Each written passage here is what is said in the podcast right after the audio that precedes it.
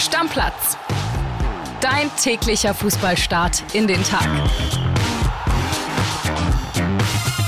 Moin, liebe Stammis, herzlich willkommen zu dieser Freitagsausgabe von Stammplatz. Ich bin André Albers und bei mir ist der Kollege Kian Gaffrey. Der einzig Gesunde in dieser Runde. Moin. Ja, ich sag, der Londoner Regen, der hat's, äh, der hat's ein bisschen gemacht, beziehungsweise die Londoner Kälte. Aber das soll uns nicht hindern, denn ne, man kennt uns, wir reden natürlich trotzdem über das, was am Wochenende passiert. Die große Bundesliga-Vorschau. Heute Abend mit dem deutschen Meister von 1965, 88, 93 und 2004, der letzten Mannschaft, die als Gast im Signal Iduna Park gewonnen hat. Werder Bremen bei Borussia Dortmund. Ja, ob das heute Abend auch so sein wird, ich wage es stark zu bezweifeln. Ich habe 3-2 für Werder bei Kicktipp getippt, weil Hast ich du nicht gemacht. Natürlich. weil es Oh in der Mann. letzten Saison so war und weil ich natürlich immer auf meine Mannschaft tippe, Ja, beziehungsweise dass so wie wir beide letztens RB Ja. Leipzig gegen VfL Bochum 5 zu 0 getippt und was Genau. war 0-0 am, Ende. Nee, aber wenn wir uns die Voraussetzungen angucken, Werder Defensivprobleme, jetzt fällt auch noch Pavlenka, der Torwart, aus, etc. Guter Mann, guter zweiter Mann, aber trotzdem ist das natürlich alles nicht optimal, was da bei Werder so los ist. Und die Dortmunder, wir haben es ein paar Mal besprochen jetzt, haben ihre Nationalspieler mit dem Privatjet zurückgeholt aus Amerika. Also die Voraussetzungen sind tatsächlich für den BVB gar nicht so schlecht. Spricht alles für ein 3-2 für Werder, würde ich sagen. Ja, es, es sieht für mich nach einem klaren 3-2 aus, deswegen habe ich es auch getippt. Sie sind jetzt 2 zu 3. Nee, Nee, komm. also, ja, der, der BVB ist natürlich, ne, wir haben es ja jetzt äh, oft drüber geredet, nicht gerade in einer Ergebniskrise, aber vielleicht so ein bisschen in einer spielerischen Krise. Werder Bremen kommt halt auch immer perfekt, um sowas dann auch mal zu lösen. Ne? Könnte auch ein 4-0 werden. Jetzt mal ganz ernsthaft. Ob sie jetzt auch in einer spielerischen Krise sind, bei 17 Punkten Platz 4 und der Möglichkeit, dass sie über Nacht dann, wenn sie das Spiel gewinnen, Tabellenerster sind, André, weiß ich auch nicht so richtig. Ja, der Fußball hat uns nicht so überzeugt, aber von Krise zu reden, finde ich ein bisschen hart, wirklich. Mhm. Aber du, ich gehe da ganz klar mit dem BVB. Ich bin gespannt, wie sie es vorne lösen werden. Yusufa Mokoku wird ja ausfallen, hat sich bei seinem Drei-Tore-Spiel gegen die Bulgaren für die deutsche U21 nachhaltig verletzt. Zerrung wohl, der kann nicht mitwirken. Sebastian Alea auch erst gestern Nachmittag zurückgekommen. Lücke wissen wir auch, klar, Privatjet zurück, aber auch der hat eine Belastung gehabt und eine Zeitzone, ähm, wo du ein paar Stunden gut machen musst, ne? Also der wird spielen. Der ja, wird, natürlich das, wird er das, spielen, Das lässt klar. er sich nicht nehmen. Das, da kann ich mir nicht Natürlich vorstellen. wird, natürlich wird er spielen, aber auch da mal gucken, wie lange die Kräfte reichen, ne? Ja, wie lang reichen die Kräfte für Werder Bremens Defensive und da wird mir wirklich Angst und Bange, denn nicht nur, dass der BVB offensiv natürlich äh, eine Wucht ist, sondern Nikos Füllkrug kennt natürlich auch die defensiven Schwächen äh, von Werder Bremen. Da musste er lange Auskunft drüber geben in Interviews und hat dann ja auch immer so Sachen gesagt wie, ja, wir kriegen zu viele Tore, aber es ist nicht nur ein Abwehrproblem. Der weiß ganz genau, was da los ist. Jetzt hast du dir für deinen 3-2-Tipp richtig Mut gemacht, ne? Es ist ein 3-2, ein 3-2 Auswärtssieg. Letztes Mal lag Werder da bis zum 90. zurück, also von daher, ich mache mir da keine Gedanken. Es, es muss ein Auswärtssieg sein. Nein, äh, also Spaß beiseite, spricht schon eine Menge für den BVB. Gut, machen wir einen Haken dran. Machen wir einen Haken dran, äh, gehen weiter auf den Bundesliga Samstag. Auch da haben wir tatsächlich ein paar sehr interessante Sachen. Fangen wir an, Kili, mit der Partie deiner Unioner gegen den VfB Stuttgart. Für mich eines der interessantesten Spiele des Spieltages, denn auch wenn Stuttgart natürlich das absolute Momentum hat, an der alten Försterei zu gewinnen, das ist alles andere als ein Selbstläufer. Für mich Union der Favorit zu Hause. Und ich werde alles geben, dass es so bleibt. Ich bin natürlich wieder im Stadion, ist ja Hm. klar. Ne, hab jetzt, also habe jetzt wirklich schon eine ganze Menge Spiele mitgenommen von Union, sowohl zu Hause, äh, zu Hause jetzt mittlerweile wirklich dann auch alle gesehen, inklusive dann Stuttgart und auswärts ja auch Dortmund gesehen. Ja, seitdem gewinnen die nicht mehr, seitdem du da bist. Sagen böse Ja, Zungen. naja, oder sagen wir anders, seit Leonardo Bonucci in der Startelf steht oder Ja. andersrum, seit Robin Knoche und Rani Kedira fehlen, aber die können wieder mitwirken. Das ist das Gute nach dieser Länderspielpause, die sind fit. Ob es gleich für die Startelf reicht, äh, werden wir mal sehen. Urs Fischer hat sich da jetzt nicht so tief in die Karten blicken lassen. Auf der anderen Seite hinten rechts müssen wir auf Johanovic verzichten, der schon krank und angeschlagen zur Nationalmannschaft gereist ist, jetzt dann auch nicht spielen kann. Gosen soll auch ein bisschen Wehwehchen haben nach der Länderspielreise in die Staaten. Also müssen wir mal gucken. Ich glaube, die Truppe wird trotzdem schlagkräftig sein und ich hoffe und bete und wünsche es mir sehr, dass wir da rauskommen aus dem Schlamassel und mit einem Sieg gegen VfB Stuttgart anfangen, ja, ein bisschen Boden gut zu machen. Gosens wird wahrscheinlich müssen, denn Russell Joker auch nicht. Das Genau. heißt, das, das, das wird tatsächlich jetzt mittlerweile personell auch schwierig bei Union.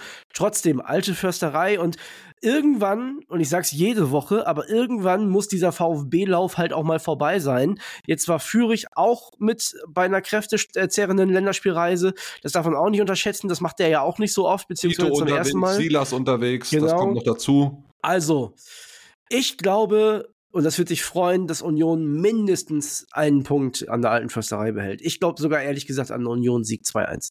Ja, würde ich mitgehen. Und das, ich mache da jetzt keinen Tipp. Ich muss mir das nochmal genau überlegen. Tipps gibt ja heute im Laufe des Tages auf unserem Instagram-Kanal stammplatz.pod. Also da gerne reinfolgen. Ich muss mir das nochmal ganz genau überlegen. Bei Union lege ich mich jetzt noch nicht fest. Aber ich tippe auch auf den Sieg, nur ich weiß die Differenz noch nicht. Festlegen tue ich mich beim nächsten Spiel, denn der VfL Bochum wird natürlich auswärts wie immer gar nichts holen. wie schon in Leipzig hat auch diesmal der VfL Bochum keine Chance beim Auswärtsspiel in Freiburg. Kenny. Gerade reißen alle VfL Bochum-Stammis die Arme in die Luft und sagen, ja, Ja. André Albers hat gegen uns getippt, jetzt holen wir was. Es gibt Punkte, genau. Nee, also wenn man sich das ganz nüchtern betrachtet, dann hat natürlich Bochum in Leipzig einen sehr, sehr, sehr glücklichen Punkt geholt. Hat zwei Elfmeter gehalten von Riemann. Ansonsten das Abwehrbollwerk hat gehalten. Ich glaube, dass das nicht so oft klappt in dieser Saison deswegen bin ich da eher bei den Freiburgern, die sich auch ein bisschen befreien müssen, spielerisch befreien müssen. Ja, da ist immer so eine Welle gerade drin, ne? Mal geht's ein bisschen hoch von Woche zu Woche, bis wieder ein bisschen runter. Letzten drei Spiele unentschieden, Sieg, Niederlage. Wäre schon mal gut für die, ja. Okay, bist du dabei? Also Freiburg gewinnt das Ding? Ja, würde ich schon mitgehen. Also ich tippe jetzt nicht auf dem Unentschieden vom VfL Bochum, weil sie da vor zwei Wochen dann unentschieden in Leipzig gespielt haben. Kann ich nicht machen. Wie oft hören wir denn den Song am Wochenende, Kili? Oh Lilien, oh Lilien, oh Lilien, oh. Die Sonne scheint. Wahrscheinlich gar nicht. Ich vermute gar nicht. Die spielen gegen Leipzig zu Hause. Auch eine schwierige Heimpartie für die. Ja, bei, bei Darmstadt 98 muss ich wirklich sagen, jetzt haben sie uns ja doch mal überrascht, ne? Und irgendwie macht es auch Spaß, denen zuzugucken. Mir gefällt es, diese absolute Underdog-Rolle. Für mich, für mich sind die in Spielen immer noch mal mehr Underdog als Heidenheim Ja. irgendwie. Ja, habe ich auch das Gefühl, ja. Ne, A vom Kader, so von der Atmosphäre, allem drum und dran. Bei Heidenheim hattest du die letzten Jahre immer schon mal das Gefühl, Mensch, die müssen doch jetzt mal hoch und die werden es schon irgendwie auch schaffen. Bei Darmstadt war das ja eine komplette Überraschung. Aber ich gehe da auch mit Leipzig, die werden sich da schon nicht die Butter vom Brot nehmen lassen und auch die wollen ja wieder eine kleine Siegesserie starten. Letzten beiden Spiele unentschieden. Absolut richtig. Und die müssen auch, wenn die oben dran bleiben wollen, denn wir haben die ja auch schon so ein bisschen als heimlichen Titelkandidat, gerade weil die so einen tollen Fußball spielen, weil die so viele erfrischende Offensivleute haben, da musst du in Darmstadt gewinnen. Dann nützt es nun mal nichts, ne? Also du darfst nicht die Mannschaft sein, die ja die zwei Punkte lässt. Nee, das sollte dir da nicht passieren, zumal es dir ja schon gegen den vermeintlich kleinen VfL Bochum passiert ist. Ne? Also Genau. dann gegen zwei Mannschaften so viele Punkte lassen, vier dann an der Zahl. Man möge sich vorstellen, sie spielen jetzt auch in Darmstadt unentschieden. Das ist dann schon blöd. Machen wir weiter mit der TSG Hoffenheim. Eine Mannschaft, die auch oben reinstoßen kann, auch nicht zu unterschätzen, gegen Eintracht Frankfurt. Das ist ja, ja so eine Art kleines Derby, will man aber auch nicht immer hören, weil Derby mit Hoffenheim-Beteiligung gibt es in Deutschland eigentlich nicht. Die TSG, 15 Punkte nach sieben Spielen. Die hätte Eintracht Frankfurt gern. Die haben nämlich fünf weniger. Da haben wir schon drüber gesprochen. Mit diesem Schrumpftorverhältnis von 6 zu 5. Was erwartest du da für eine Partie? Ja, und man möge sich jetzt mal vorstellen, die Hoffenheimer gewinnen dieses Spiel, dann sind schon acht Punkte zwischen der TSG und Eintracht Frankfurt. Das sind nach sieben Spielen dann schon eine ganze Menge Holz, die man irgendwie im weiteren Saisonverlauf aufholen muss. Ist nicht gerade einfach für die Eintracht. Kevin Trapp bisschen angeschlagen, Rückenprobleme. Da könnte dann Jans Grahl spielen, der ist ja auch schon ein bisschen, ja nicht in die Jahre gekommen, will ich nicht sagen, aber Mitte 30 ist der Mann auch schon als Ersatztorwart. Sicherlich trotzdem erfahren. Mario Götze wartet immer noch auf die Geburt äh, seiner Tochter. Da ist Ja. immer noch nichts passiert. Es wurde so gesagt von Dino Topmöller, wenn heute sich nichts ergibt, dann wird er mitfahren. Zumal ja Hoffenheim, Frankfurt, die Distanz ist jetzt nicht so weit. Kann dann aber auch passieren, dass Samstagmittag der Anruf kommt, ey, es geht los, Mario muss zurück, weil er will natürlich dabei sein, ist ja auch ganz klar. Geht in, in der Hinsicht auch absolut vor bei der Geburt eines Kindes.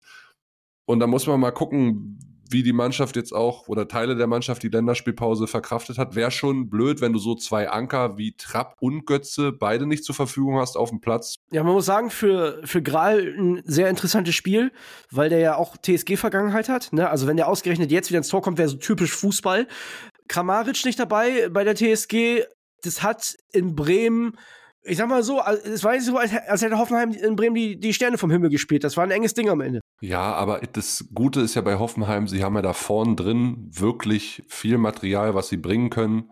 Bülter, Weichhorst, ne? Also da, da läuft ja wirklich Bayer, viel rum in der Offensive. Bayer, der Berisha. in Form ist, Berisha, der auch irgendwie wartet, dass er mal von Anfang an seine Chance bekommt. Also da sehe ich nahezu keinen Qualitätsverlust, auch wenn Kramaric ja immer so ein bisschen das Gesicht des Hoffenheimer Spiels ist.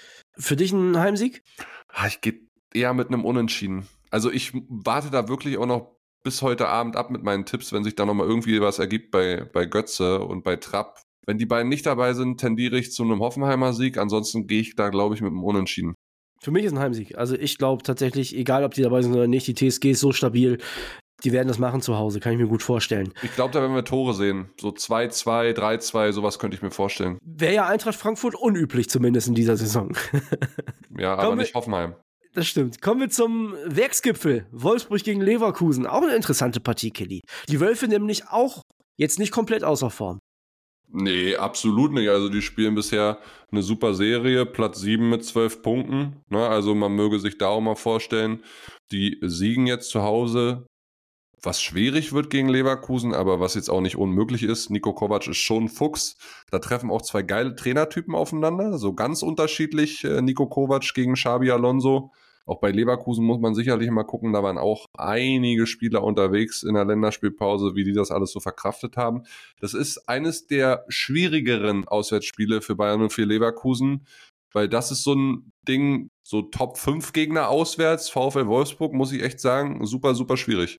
Ja, wobei man sagen muss, dass tatsächlich bei Wolfsburg der meiner Meinung nach beste Mann fehlt mit Kuhn Castells im Tor. Also das ist ja der, der die Defensive zusammenhält, der ein Garant ist dafür, dass äh, Wolfsburg wirklich stabil ist und der ist nicht dabei. Ich glaube, das wird den ganz, ganz herbe wehtun, gerade gegen so einen Gegner wie Leverkusen. Können Sie sich jetzt schon mal dran gewöhnen, wie es dann nächstes Jahr ist? Die holen ja den, den Keeper von Kopenhagen dann rüber, ist ja schon alles unter Dach und Fach, weil Kuhn Castells dann aufhört. Ich habe diese Woche dann nochmal gesehen, äh, das Phantomtor Hoffenheim gegen Leverkusen, Stefan Kieslich hat, Ja. hat sich ja zum zehnten Mal gejährt und Kohn Castells war damals im Tor der Hoffenheimer. Ne? Also da ist mir auch nochmal bewusst geworden, wie lange dieser Mensch schon in der Bundesliga unterwegs ist. Absolut krass. Übrigens auch bei Werder Bremen überragend gespielt damals. Er war ein Jahr an Werder ausgeliehen, da hatte Werder wirklich gar kein Torwartproblem. Äh, also richtig, richtig guter Mann.